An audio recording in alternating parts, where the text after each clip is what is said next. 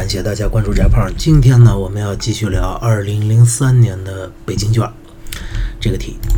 这个题呢，它的诗叫《江楼旧感》，作者姓赵，叫赵个什么玩意儿？反正这字儿这字儿我不认识，呃，我也觉得他没什么必要让我认识，因为很很不出名的一个诗人，我凭什么认识他？我只要会做题就行了。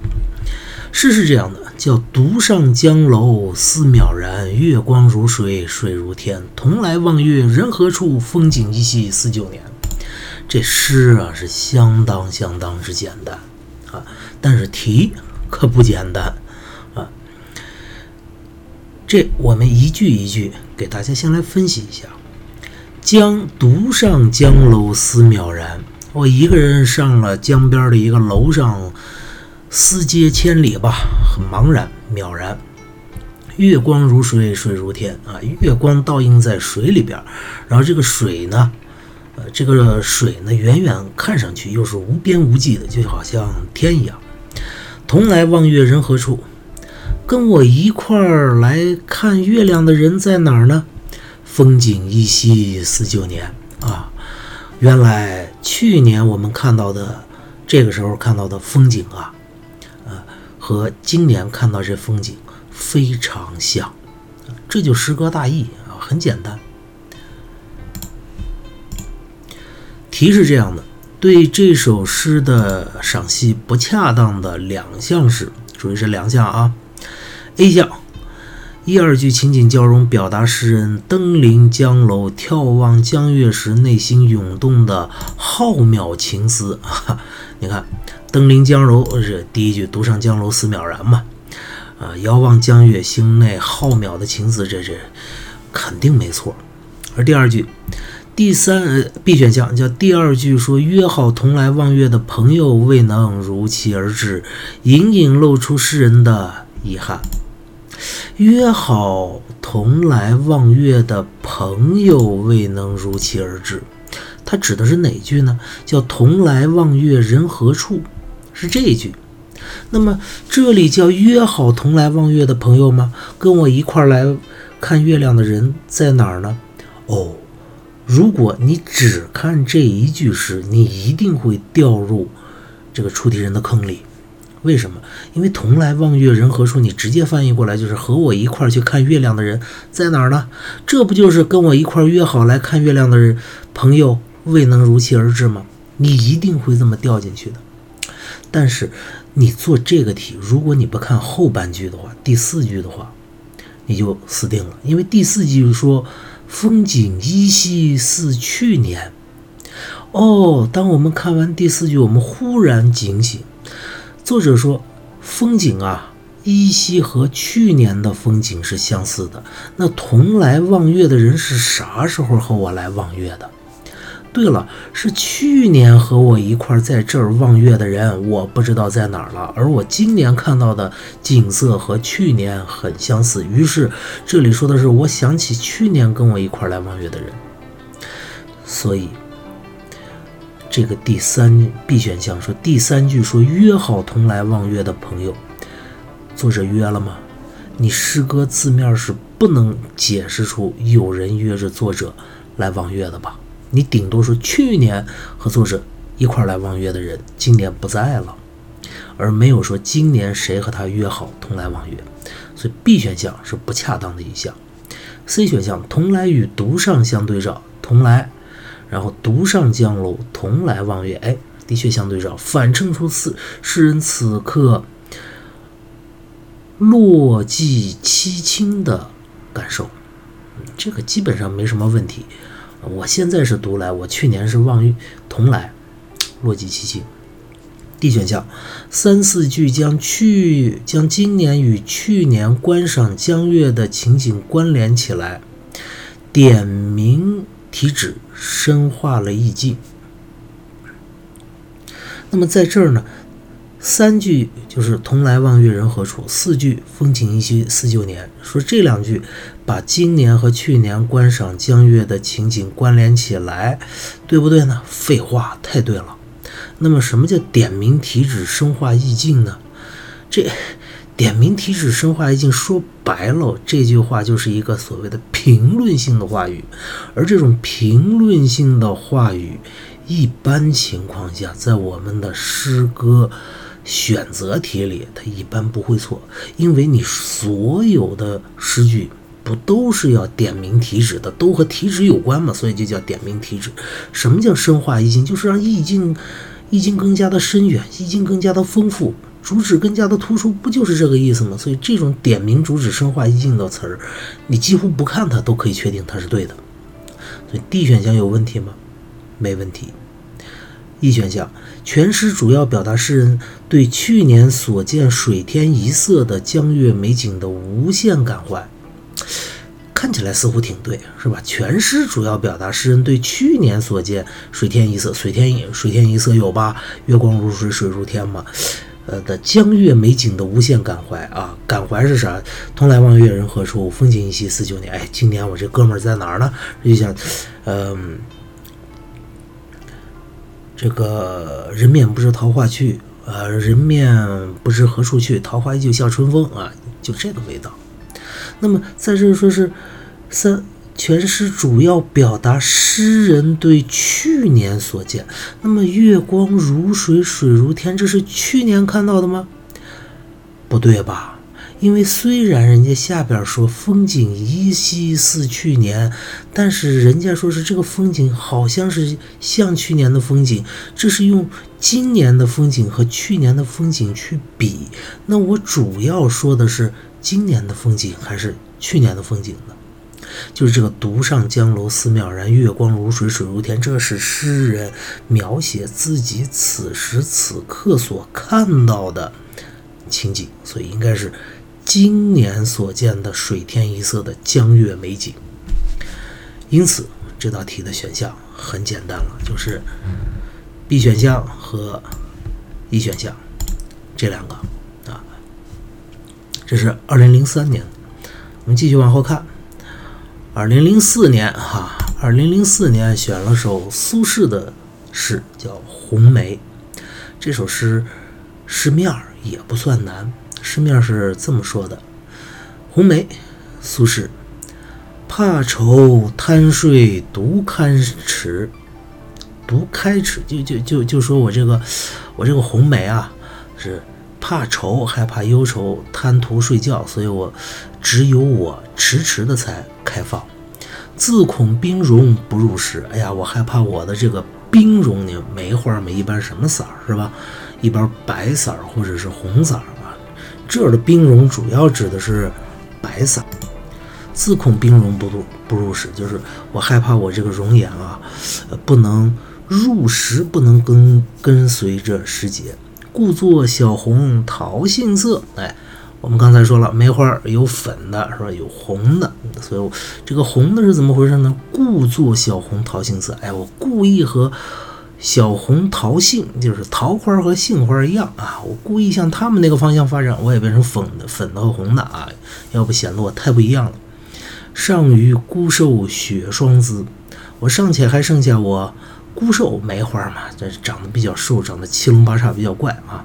雪霜姿啊，我还是有白色的花朵的，嗯，所以叫雪霜姿。寒心未肯随随春态，我的心啊是冰冷的，哈哈，是高洁的，一片冰心在玉壶的，是这样的。我呀还不想跟随着别的花儿一样，去和显出一种春天的颜色。酒韵无端上玉肌。说呀，我这种酒韵是什么？人喝了酒脸不就红了吗？哎，我这个红的颜色呀，无端上玉肌，没有什么由来就到了我的肌肤上。诗老不知梅格在，我的诗啊，呃，指的是这个诗老，指的是苏轼的前辈诗人。石曼青，这是他的书下注解，就是石曼青的诗啊，不知道梅花的格调品格，哎，还在，更看绿叶与青枝啊，更看重这个，只看到，更是只看到这个绿色的叶子和青翠的梅枝，啊啊，不能叫梅枝，青翠的树枝、花枝，是这个意思。这就整个是《红梅》，再读一遍。怕愁贪睡恐。独开池，自恐冰融不入时，故作小红桃杏色，上于孤瘦雪霜姿。寒星未肯随春态，酒韵无端上玉肌。诗老不知梅阁在，更看绿叶与青枝。注解：诗老就是苏轼的前辈诗人石曼卿。第一个问题，对这首诗的理解不恰当的一项是。那当你知道他问的是不恰当的意象，那意思是什么？这四个里边有三个是恰当的意象。是作者呃不是作者，我们的出题人为什么要这么出题呢？这其实是出题人要通过这道题来帮助你理解全诗的，所以他才问你不恰当的意象。我们倒着看，D 选项“九月”这个句子是说梅花之色，仿佛是人饮酒后脸上泛起的红晕。这，你说对吗？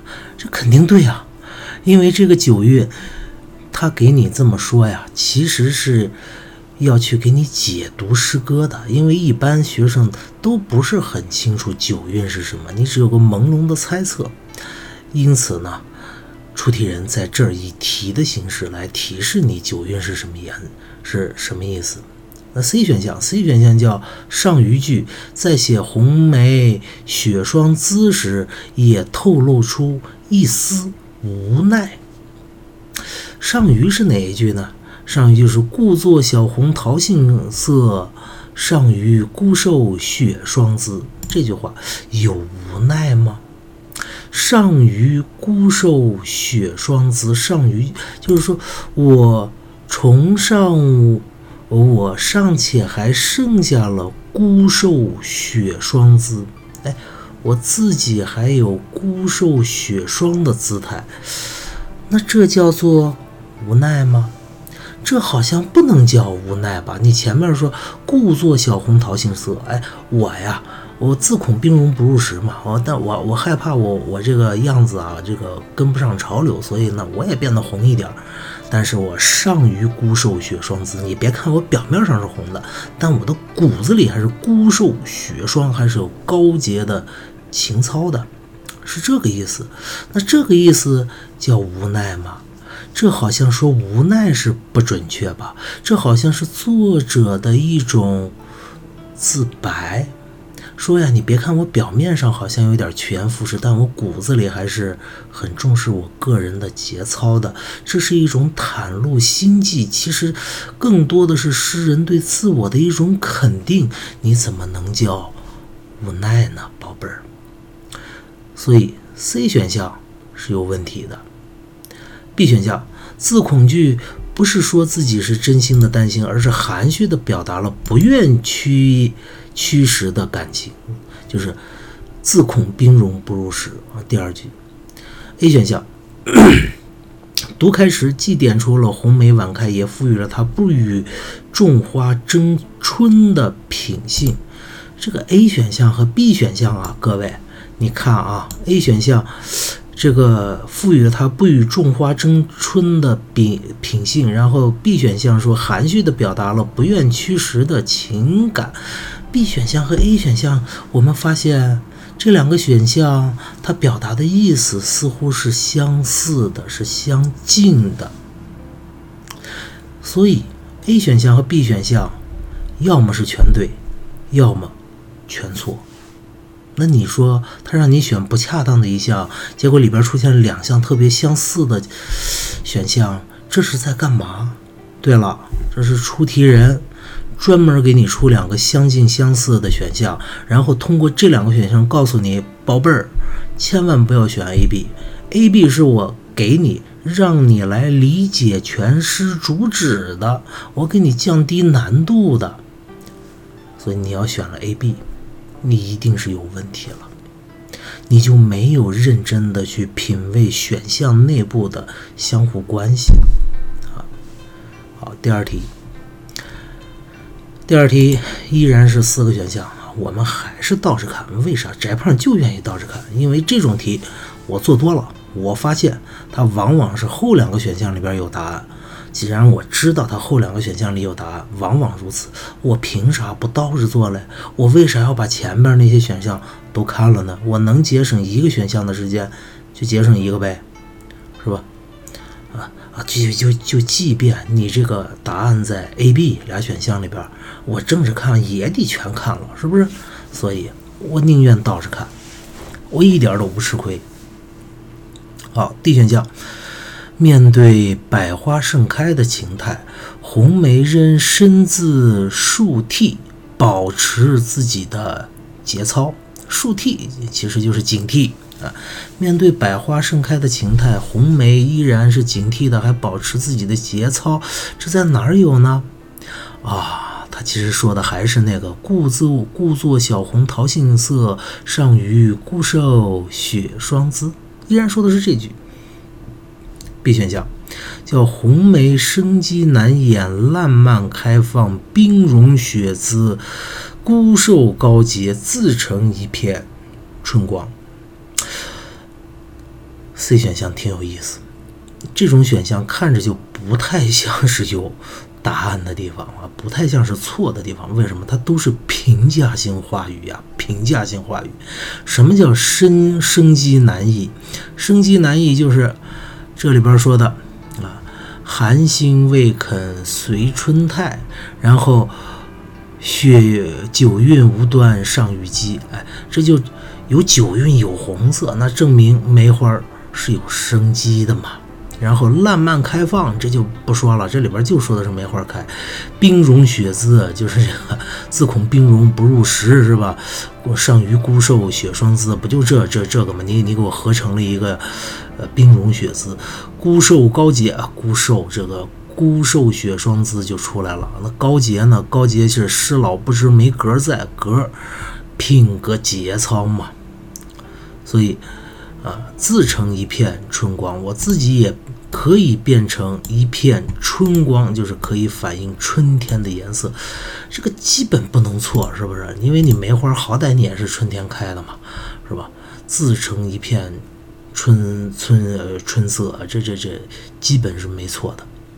那 B 选项呗，B 选项，心境幽寒的红梅怕愁贪睡，不肯随春，故而未能及早开放。这个太简单了吧？这个不就是对我的第一句的解释吗？怕愁贪睡，独开始。我因为怕愁贪睡，所以我梅花一个人很迟的开。那么不肯随春呢？这字不肯随随春是什么？寒心未肯随春态呗。我的心里边并不想跟随大六去，去展现出春天的样子呗。故而未能及早开放，对不对呢？太对了嘛！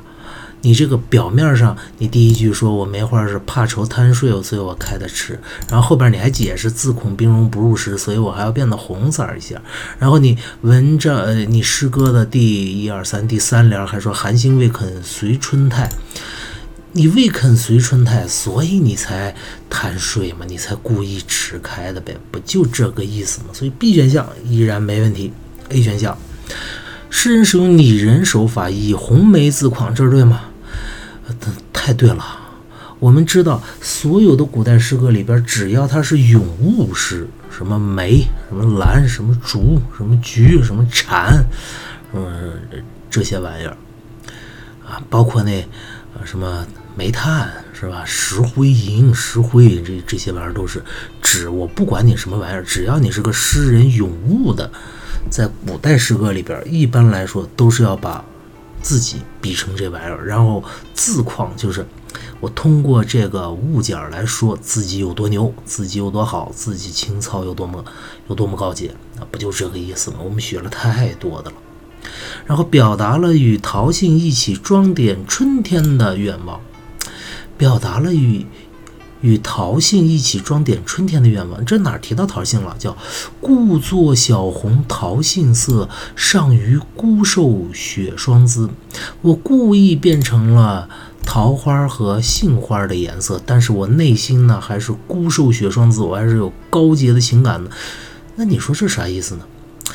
这个。他去与陶信一起装点春天，是他愿意的吗？是他故意做出来的，因为他自恐兵戎不入时。我本来只是害怕我不能随大溜而已。那这是我故意的，这是我。的愿望吗？装点春天的愿望吗？而且人家在第三联还专门跟你说“寒星未肯随春态”啊！我本来的那颗孤瘦的寒星啊，我梅花啊，我是不想和你们一块儿显示出春天的样子的，我都不想和你们一块儿显示出春天的样子。我故作小红桃杏色，那不是我违心的吗？那能是我的愿望吗？所以在这儿，它不是和桃杏一起装点春天的。愿望不是表达这个，而恰恰相反，是表达我不想和桃杏一起装点春天的愿望，是不想的。所以这道题太简单，A 选项。好，这是二零零四年的，接下来零五年，零五年又出了一首陆游的诗，呃，陆游的词啊，这首词呢挺难，实话实说挺难。题反而倒不难，只要你把词能解通了，它它真的不难啊。好，我们先说一下这首词吧。题目叫《夜游宫》，然后还有一个，这是它的一个呃题目，《夜游宫》，然后后边还有一句话叫“寄梦寄诗博魂”，作者陆游。然后书下注释“诗博魂”是谁？是陆游的友人。所以这这个注释基本上就是废的。但是我们起码知道夜游宫，那这是记梦，那是记录了我的陆游老先生的一个梦境呗。啊，第一句叫“雪晓清家乱起，梦游处不知何地”，啥意思呢？雪晓，早晨下雪了，雪嘛下雪，晓早晨呗。亲家是个什么玩意儿？哎，如果呀，你要是有点古代文化常识，你会知道，这个汉朝啊，有个著名的音乐家叫蔡文姬，啊，对，就是蔡邕的女儿，被卖到了山西省的临汾南匈奴的驻地那儿，卖给了南匈奴人，然后给南匈奴人还生了孩子。后来曹操把他要赎回去，但是要赎回他的时候呢？只赎他，没有赎他的孩子，所以他不得不和自己与匈奴人生的这个孩子分别。作为一个母亲，要和孩子分别，所以呢，他内心非常悲伤。因此呢，他就用胡人的这个乐器，叫笳这玩意儿，写了一首曲子。当时是一首曲子，当然是带词儿的啊，一个歌叫《胡笳十八拍》，非常凄惨。呃，女生呢，我就不太建议你去读这个了，真的读完很影响你的心情啊。男生可以读一读啊，因为你们没那么敏感，培养一下。所以这个家是胡人乐器，清家乱起，哎，就这个胡人的乐器想起来了。宝贝儿，你都知道是胡人乐器了，那你说这是关于啥的？陆游嘛，陆游一辈子不就是想收复边地、收复失地吗？什么铁马秋风大散关，不就写这些玩意儿吗？啊，王师北定中原日，家祭无忘告你爹，不就乃翁嘛？啊，家祭无忘告乃翁。所以陆游是个爱国诗人，因此他梦里边梦到了这种边境之事，太正常了。梦游处不知何地，哎，我陆游梦里边到的这地儿呢，我不知道是哪儿。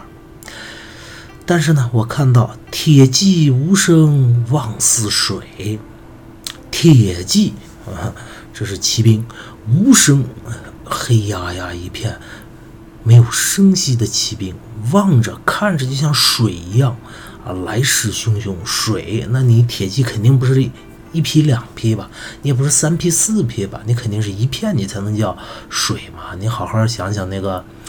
呃，你要想象不出来，你就去看一个片子吧，就那个饕餮、长城那那那那片子，你看那里边那些饕餮怪兽涌过来的样子啊，就像水潮水一样，呼乌泱乌泱的就过来了。这是形容的铁骑啊，无声是纪律很严明，没什么声音，然后像水一样漫过来啊，气势滔滔，非常的非常的害怕吧啊。想关河，我想到了，这是关和河。关是哪儿呢？大散关嘛，河呢？淮河呢？这这这这都是当时宋金之间的分界线啊，就边疆地区。然后雁门西，青海记。雁门在哪儿？雁门关在山西啊，你知道它是边关就行。青海呢？这个不用解释了吧？青海省，青海那边儿。睡觉，睡觉寒灯里，不是睡觉，是睡觉寒灯里，这是下片。漏声断，月斜窗纸。睡觉，睡醒了。哎，那前边是梦啊，下边这可就不是梦了啊，是醒了。醒了以后发现寒灯里，哎呀，我这灯啊亮着呢，但是是寒灯，说明这灯影影绰绰的，影影绰绰的。忽明忽暗的，就这个样子，模糊不清的，不是什么好灯啊。漏声断，漏声，漏是什么玩意儿呢？对，古代的计时器呗，里边就是放着水，下边一个滴答滴答来回滴的这么一玩意儿，通过这个来计时。漏声断，这个断啥意思呢？各位，你学过古代汉语？你说古代汉语里边的断有啥意思？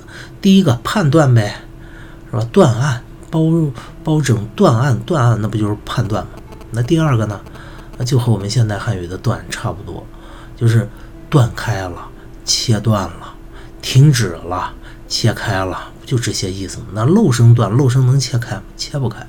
漏声断指的是这个计时器里边的水声已经停止了。月斜窗纸，明月呀。斜斜地照在我的窗户纸上，哎呦，一片凄凉之色，是吧？自诩封侯在万里，就是，这就是儒家经典的思想。男儿应该是什么？万里觅封侯嘛，何不带吴钩，是吧？你这首诗里边的，我自己说，自诩我自己觉得自己啊，应该是那种万里封侯、建立军功的人。可是呢，有谁知？谁能知道我呢？那就没人知道你吧。病虽残，心未死。我鬓角已经花白了，我年龄已经很大了，但是我的心还没死。我万里觅封侯的心还没死。万里觅封侯不就是要打仗吗？那你陆游为啥要打仗？陆游一辈子家祭无忘告乃翁嘛。为什么家祭无忘告乃翁？叫王师北定中原日。所以陆游在这儿说。我虽然已经老了，但是我尚且还想为国效力，建立功勋，就这个意思。这是整首词。那接下来我们看选项啊。第一题，D 选项，漏声断中的断是断断续续的意思。哎，太简单了吧？简单的不要不要的。我们刚说漏声断是什么？漏是那个计时器，计时器的声音断终止停止了，说明夜已经很深了。这个漏水漏，计时器里边的水都滴完了，所以这个断是断断续续的意思吗？对了，不是断断续续的意思。剩下 C、B、A 三个选项都是出题人帮助你理解诗歌的。C《雁门西青海记》两句代指宋金对峙的前线地区啊，我知道在这儿一定会有同学说，老师，这个宋和金在青海打过仗吗？宝贝儿，你给我记住了，你这考的是语文，你考的不是历史。不是历史的话，那你觉得他会在这个宋金对峙前线地区，就青海记、雁门西这儿给你为难吗？一定不会为难。而且我实话告诉你，宋和金在青海是打过仗的，而且是反复打的拉锯战啊，是打过的。所以 C 选项翟胖一看啊。翟胖就告诉你，这种，呃，历史性的你不知道的、少有人知的知识，这个一般不会设考点的，反而是那个很多人都知道的知识，他才会设考点。什么治世、起身、起骸骨，这些文化常识，他才会给你设考点。反而你根本不可能一个中学生知道的玩意儿，肯定不给你设考点。如果他敢设的话，他会被。各位家长唾弃死的，因为啥？因为他这考的是一个超纲范围的东西了。那么想关河的想是推测、猜想的意思。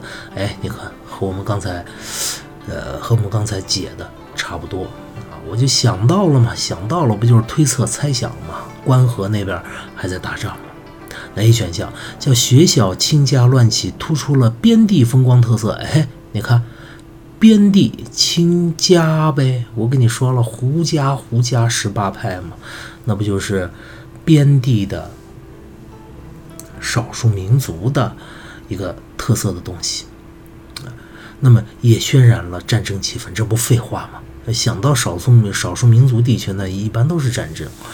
呃，这是因因为我们 汉人啊，写诗的这帮汉人知识分子啊，汉人是老受到少数民族的骚扰和打击的啊。但是有的时候胜，有的时候败。但是只要他一写这个不是汉人地区的东西，它往往就是暗示了战争啊。战争是古代文化之间交流的一个常态，不打仗那才叫变态呢，是吧？你见过几个不打仗的吧？好，第二题，依然倒着看。D 选项，作者通过雪小、寒灯、漏断、月斜等意象，写出了冷清的意境。雪小，废话，都下雪了，不冷；寒灯，废话，不冷吗？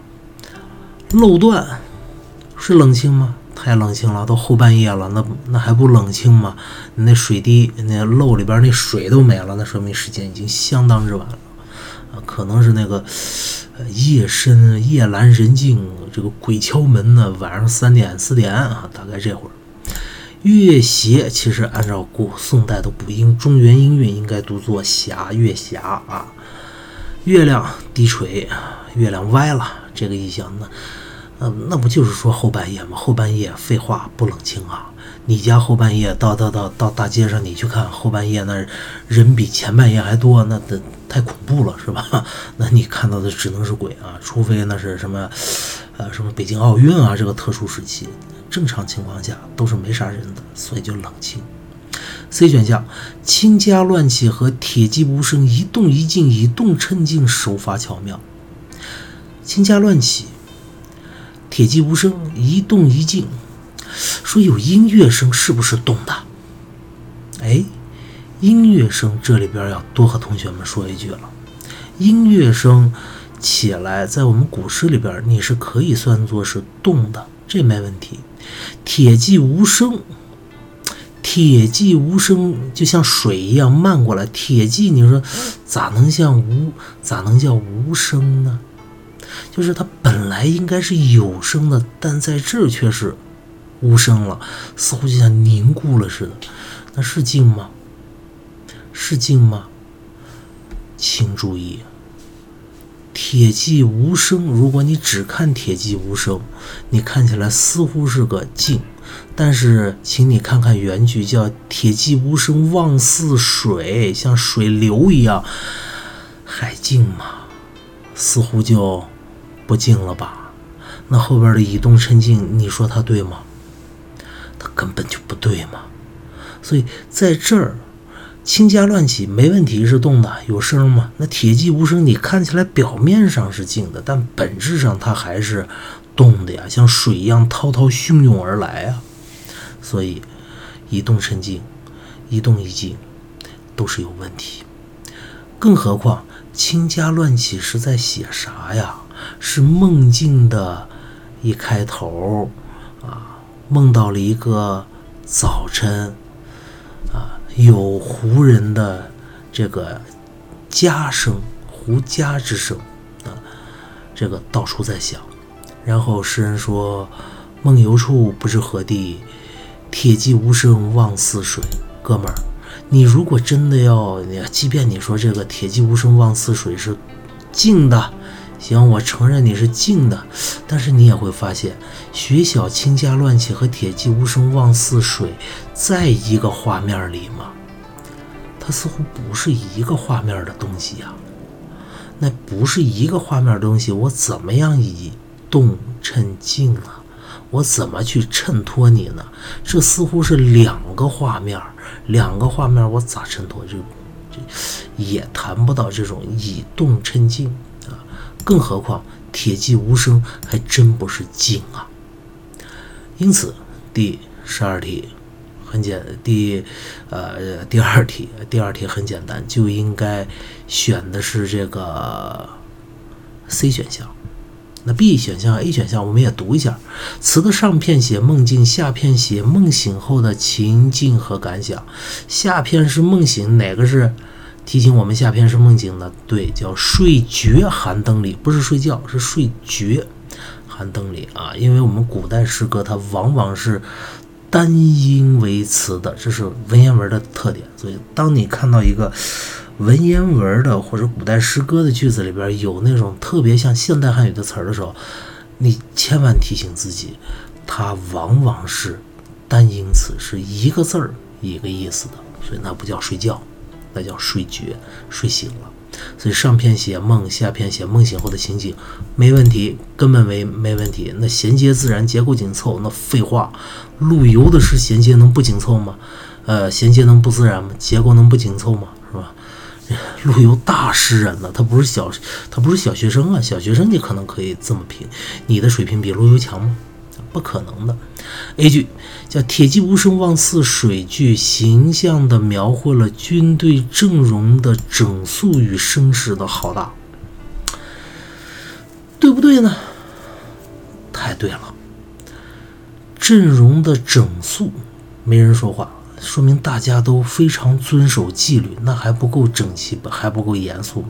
望似水啊，什么叫水？漫无边际嘛，那还不叫声势浩大，是吧？一两个骑兵你不能往死水啊。所以这道题就是选 C 选项，没跑。好，这就今天的翟胖说课，我们明天讲二零零六年的哈，所以。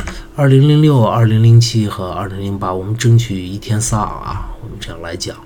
今天已经给大家嘚啵了三十六分钟了啊，这个，呃，感谢大家能够给翟胖来捧场啊，能听到这儿的都是铁粉，都是老铁啊。翟胖就求我们的老铁。这个点赞、评论和转发啊，打赏的，这个 我不敢奢望啊。当然，你你能打赏更好啊。但是点赞、评论和转转发，我希望您听到这儿就高高抬，跪个手，是吧？你们的支持就是翟胖做节目的动力。好了，再见。